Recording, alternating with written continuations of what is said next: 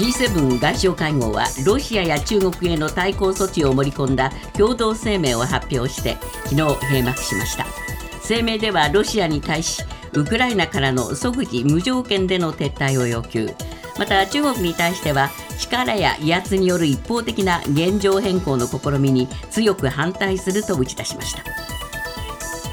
アメリカの EV 電気自動車の税制優遇の対象から日本車が外れました。バイデン政権が公表した優遇策の改定リストではアメリカの3社のみが対象とされこれまで対象だった日本、韓国、ドイツは外れました。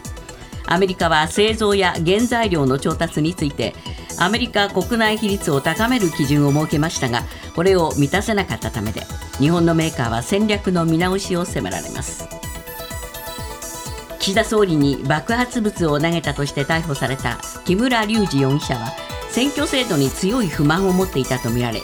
非選挙権の年齢を引き下げることなどを求め国を相手取り提訴していたことが分かりました。また去年9月には木村容疑者とみられる男が大串デジタル副大臣にも接触し非選挙権の引き下げを求めていました。離婚後の子どもの親権について法制審議会の家族法制部会は父親と母親双方が親権者となる共同親権を選べるようにする方向で議論することが分かりました。父親母親双方が真摯な合意となった場合に認める案となっていて今後真摯な合意について具体的に検討する方針です。ヤマト運輸は昨日宅配便を翌日に配達するエリアを今年6月に縮小すると発表しました。1日遅い翌々日配達にして余裕を持たせることでドライバーの負担軽減につなげるほか豪雨や積雪といった災害や高速道路の工事規制があっても無理なく対応できるようにする狙いもあります。新型コロナウイルスに関して昨日全国で1万1589人の感染が確認されました。先週の火曜日と比べて1638人増えています。新たな死者は20人でした。また東京都の新規感染者は1696人で新たな死者は2人確認されました。今朝のニューヨーク株式市場ダウ平均は10ドル55セント安の3万3976ドル63セント。ナスダックは4.31ポイント下落し1万2153.41ポイントで取引を終えました。為替は現在ドル円は1ドル134円07銭。ユーロ円は1ユーロ147円03銭で推移しています。続いてスポーツです。プロ野球昨日の6試合の結果です。セ・リーグ阪神対広島は阪神が2対1で逆転サヨナラ勝ち。ヤクルト対中日はヤクルトが2対0で勝ち連敗を4で止めました。巨人対 d n a は d n a が2対0で勝って4連勝し阪神と並び首位に浮上しました。パ・リーグ西武対ソフトバンクは西武が7対3で勝って3連勝。オリックス対楽天は楽天が5対1で勝ちました。日本ハム対ロッテはロッテが4対2で勝っています。ニュースズームアップ。軽井沢で行われていた G7 外相会合は昨日台頭する中国やロシアへの懸念を盛り込んだ共同声明を発表して閉幕しました。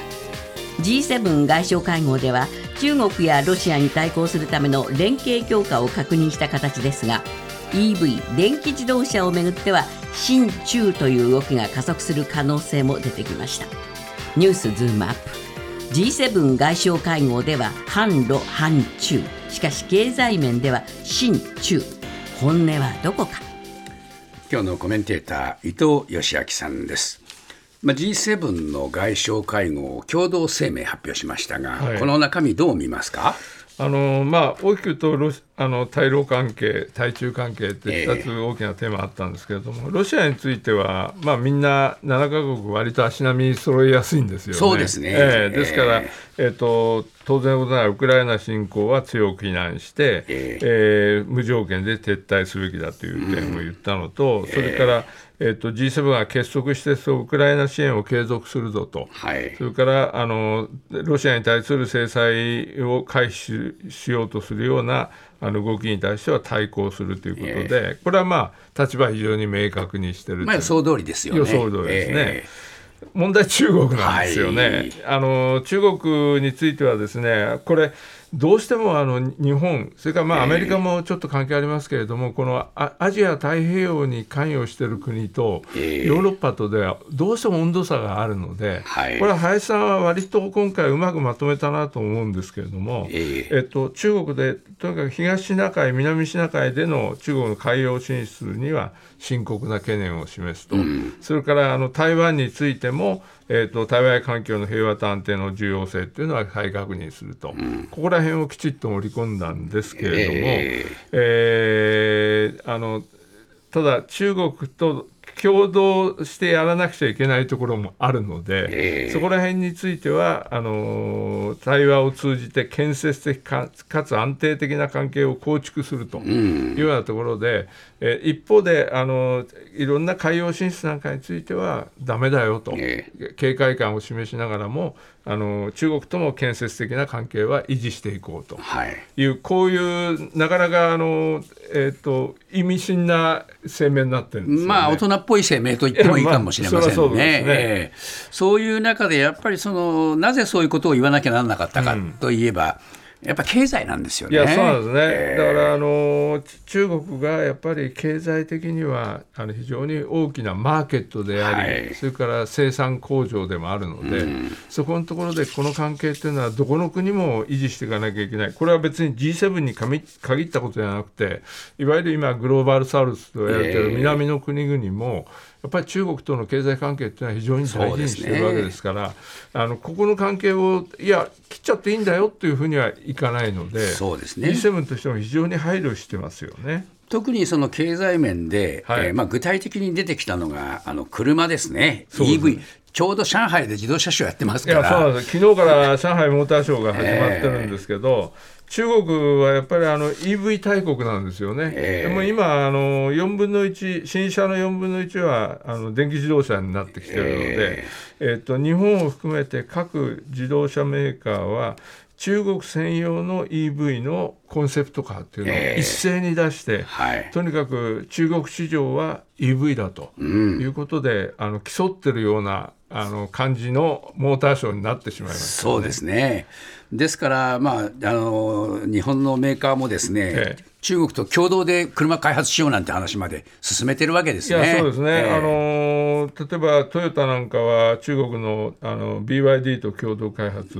したりしてますし、うん、それからあのホンダ、日産もとにかく EV ということで、コンセプトカーをあの世界で初めて披露するのがこの上海のモーターショーということになりますね。ええ、ただ、その一方でアメリカはですね、え、それに対抗しなきゃならんという、うん、まあ、非常にその国内向けの動きもで出しましたね。いやそうなんですね、あのというのはやっぱりあの武田さんあの EV というとバッテリーが非常に大きな要素じゃないですか。はいこのバッテリーの重要な部分を占めてるあの鉱物、い。ろんなあの希少金属を含めた鉱物がやっぱり中国に偏在してるという、この事実があるわけですよね。はい、アメリカとしてはな何としてもこのバッテリーをこれからバッテリーをきちっと作っていくときにあんまり中国の影響を受けて、えー、中国に首根っこを押さえられるみたいなことにはなりたくないなと、うん、こういうところがバイデン政権にはあってですね、はい、えー、とにかくあの2030年までに、えーと、新車販売の半分を EV にするんだけども、えー、その、えーと、一定の条件をクリアしたものについては、えーと、日本円で約100万円の税制優遇をすると。これ大きいですよね。大きいんですよね。えー、でこれどこのメーカーがなるのかなって非常に興味を持ってみんな見てたんですけれども、はい、えっと、昨日決まったのは、えっと、アメリカのメーカーの11車種のみ、この税制優遇の対象になって、えー、日本とかドイツのいや韓国の車っていうのはその対象措置にならないと。これバッテリーの部分ある部分をアメリカ産で作れと。いやそうなんです。ね。条件がいくつかあった中の一つがですねバッテリーのあの部分については、えっと、米国産か米国の関連国でから出た金属を使ってアメリカで作れと。こういうような条件がついててですね、えー、えとどうしてもその、えー、アメリカのこの11車種以外はですねそういうような条件がクリアできないと。そうですね。ですからこれはもう同盟国の日本もドイツも締め出されてまあ言ってみればアメリカ大優先になっちゃうわけですけども、ええ、こういう動きをアメリカがあからさまにしてくるとなるとですね、えー、それはもう中国批判も結構だけどそうもいかないよって そういう国も出てきますよね。いやそれあの我が身に降りかかってきますからね。そうですよね言ってみればあの日本の自動車メーカーの幹部が言ってましたけど要するにこれは経済安全保障って名前を借りた、うん、要するに保護保護主義政策ですもんね。ということになるので。えーここのところはやっぱりアメリカがあんまりこれを強く打ち出しすぎるとですね一方で仲良くしてみんなであの強調してやろうと言いながら、えー、自分のとこだけはっていう話になりますよね。そうですねちょっとこれはアメリカの作戦としてあまり成功するかどうかとね、うん、心配もありますね、これね。ねこれあの、11車種、アメリカのメーカーだけっていうのは、これから先、少しずつ見直さなければいけないかもしれないですよね。ニュースズームアップ中国が世界各地に海外警察と呼ばれる出先機関を設けているとされる問題でアメリカ捜査当局は運営に関わったとして男2人を逮捕しましたこうした中国の秘密の警察署については日本を含む各国に存在が指摘されています。一方中国当局がスパイの疑いで拘束した日本人をめぐっては拘束された理由が日本の情報機関公安調査庁との接触だった可能性も出てきました。ニュースズームアップ。まるでスパイ映画さながら相次いで出てきた各国の公安機関に関する動きについて。まあ言ってみればスパイがあちこちで暗躍してるよって話ですよね。いやあなたの国にもその拠点がありますよって、えー、これあの去年の確か9月だったと思うんですけどね、はい、スペインのあの人権 NGO がこの報告書を出したんで、これでみんな、はい、えー、そんなになってるの？ってびっくりしたんですけど、えー、世界で、えーと、50か国以上、はい、で拠点としたら120以上の拠点が設けられてて、えー、まあ言ってみれば中国の秘密の警察署が設けられていると。ということで日本にも2か所あるんだということなんですよね。えーでこれあの朝日新聞が今日あの日本の、えーと、警察2か所と言われてるうちの一つが秋葉原の周辺にあるんですけれども、えー、ここあのに行って話を聞いたのをあの記事を出してるんですけれども、えー、まあ、入り口にはホテルっていう看板掲げられてるんですけれども、えー、その中で、えーと、いろいろあの活動してるけどそれは決してあのいわゆる日本にいる中国人の人たちのためのサービスをやってるんだと、例えばコロナであの免許更新が、運転免許の更新ができない人たちに、いろいろ便宜を図ってあげたりしてるんで、決してそんなあの秘密警察みたいなことはやってないという話にはなってます。だけどもあの世界的に見るとですねやっぱりえっと、に外にいる、えー、中国の人たちの行動監視、えー、あるいはその反中国的な活動をしている人たちに警告を与える、うん、あるいは中国に連れ戻す、えー、こういうようなあの情報を取ったりあるいは説得工作をしたりする活動をしていたと見られるというのが、えー、あの今の現状だと思いますね。実際にアメリカでは逮捕者も出たと、いやそうなんですね、ニューヨークで、えー、中国系の61歳と51歳の男性2人がですね、えー、あの実際、彼らはアメリカの市民権を持って活動してるんですけれども、えー、ニューヨークのチャイナタウンの一室に、今回と同じように、えー、えー、日本と同じようにその、えー、出先館を開設したと、はい、でこれについてはあのー中国の公安当局と接触をどうもしてるとということで、えー、と FBI が去年10月から調べて家宅捜索したりして、えー、実際に、えー、と彼ら2人を逮捕したという話なんです、いうことなんですね。でこれえー、一方で中国側はですね、ええ。えー、日本の人間をこの逮捕してるけども、日本もスパイ行為してんじゃないかと 言ってんですよね。いやそうなんですね、これあの、日本で、えーと、この間もあの薬品メーカーの幹部の方、逮捕されたりしてますけれども、これ、えーと、それぞれ何人かの方たちについては、スパイ行為をしてるということなんですけど、これ、何を実際やったのかっていうのは、これはあの TBS が独自に入手したあの実刑判決を受けた日本人の判決文の中に明記されてるんですけれども。えー、と日本のあの法務省の外局で、えー、公安調査庁っていうのがあるじゃないですか。はい。あそこと接触をしてたと、うん、これはまあ日本の言ってみれば情報機関だよと、えー、こういうことですね。そういうことなんですね、えー、でそこと接触したんだからスパイだと、えー、こういうことで図式になるわけですね。なってるわけなんですけれども、まあえっと、これはあの我々都会なんかもそうですけれども、はい、海外駐在してたら例えばあの公安調査庁だとか内閣情報調査室とか、えー、そういう人たちと例えば食事したりする機会ってあるわけですよね。はい、だからおそらく中国にいる人たちも別に普通に接触してた意見交換してた、えー、これが中国から見るとあ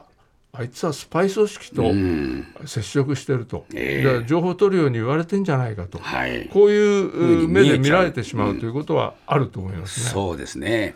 ですから、まあ、その審議の方ではともかくとして、ええ、こういう行為そのものが疑われると、ええ、こういう現実あるわけですよね。そうなんですね、ええ、だから、われわれから見ると、中国のこの秋葉原にあるような機関というのは、うん、それはあの中国在在日の中国人の人たちのサービス機関だと言いながら、え実際はスパイ活動やってるんじゃないか、うん、あるいはその中国の人たちを監視してるんじゃないかというように見るのと同じように、ええ。日本人が公安調査庁と接触したということは、中国はこれスパイやってるんじゃないかと、ね、こういう目で見てるということですよね。ヤマト運輸は6月から一部の区間で宅配便の配達が1日遅くなると発表しました。トラック運転手の不足が深刻になる2024年問題への対応や各地の道路工事で配達が遅れるケースが出ていて一部地域の宅配便の配達を翌日から翌々日に変更するエリアを拡大するということです。ニュースズームアップ。物流の2024年問題を前に動き出した各業界の対応について。えー、翌日配達が翌々日配達になりますと、はいいうことになる可能性が出てきましたが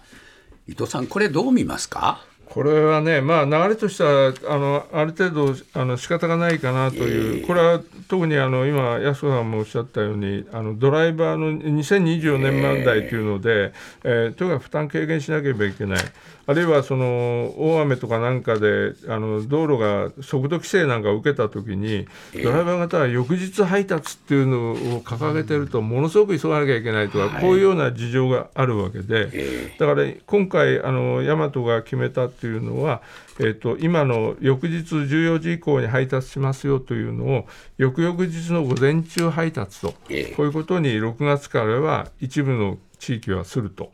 いうことで、うん、えー、この一部地域っていうのは例えばあの関東で、えー、関東県と山梨、新潟を加えた1都8県から例えば、えーと、山口を除く中国、四国8県を結ぶ期間についてはそういうふうにさせてもらいますと、うん、こういうことで少しえー、1日だけだけどもずれるという、そういう動きですよね、はい、この影響っていうのはどういうふうに出るもんですかね？うん。よく分かりませんね。あの個人でその宅配を頼んでる方たちにとってみると1日遅れが何か致命的に問題になるかっていうと、そういうことでもなさそうにも思いますが、業者間だとどうどうなのかっていうことがありますよね。えーと、この1日がものすごい死活的に影響してくるところもあると思いますし、えーね。えーそれからコンビニはやっぱり大きいですよね、はい。はい、ですからあのコンビニもすでにいろんな動き出てるんですけれども、えー、えっと例えばローソンなんかはあのお弁当とかなんか惣菜なんかを毎日3回やってたのを、えー、えー、今年12月以降は深夜と朝の2回に減らすというような動きもあるし、あのファミマとかなんかもあのいろいろあのコスト削減とか運転手の負担軽減になるような、はい、そういう対策を取らざるを得なくなってきますよね。まあ、こういう影響は当然出てくると思いますが、えー、そうですね、あの1日ずらすざるを得ないという、この背景にドライバー問題とかなんかあるとすると、はい、当然のことながら影響は出てきますよね。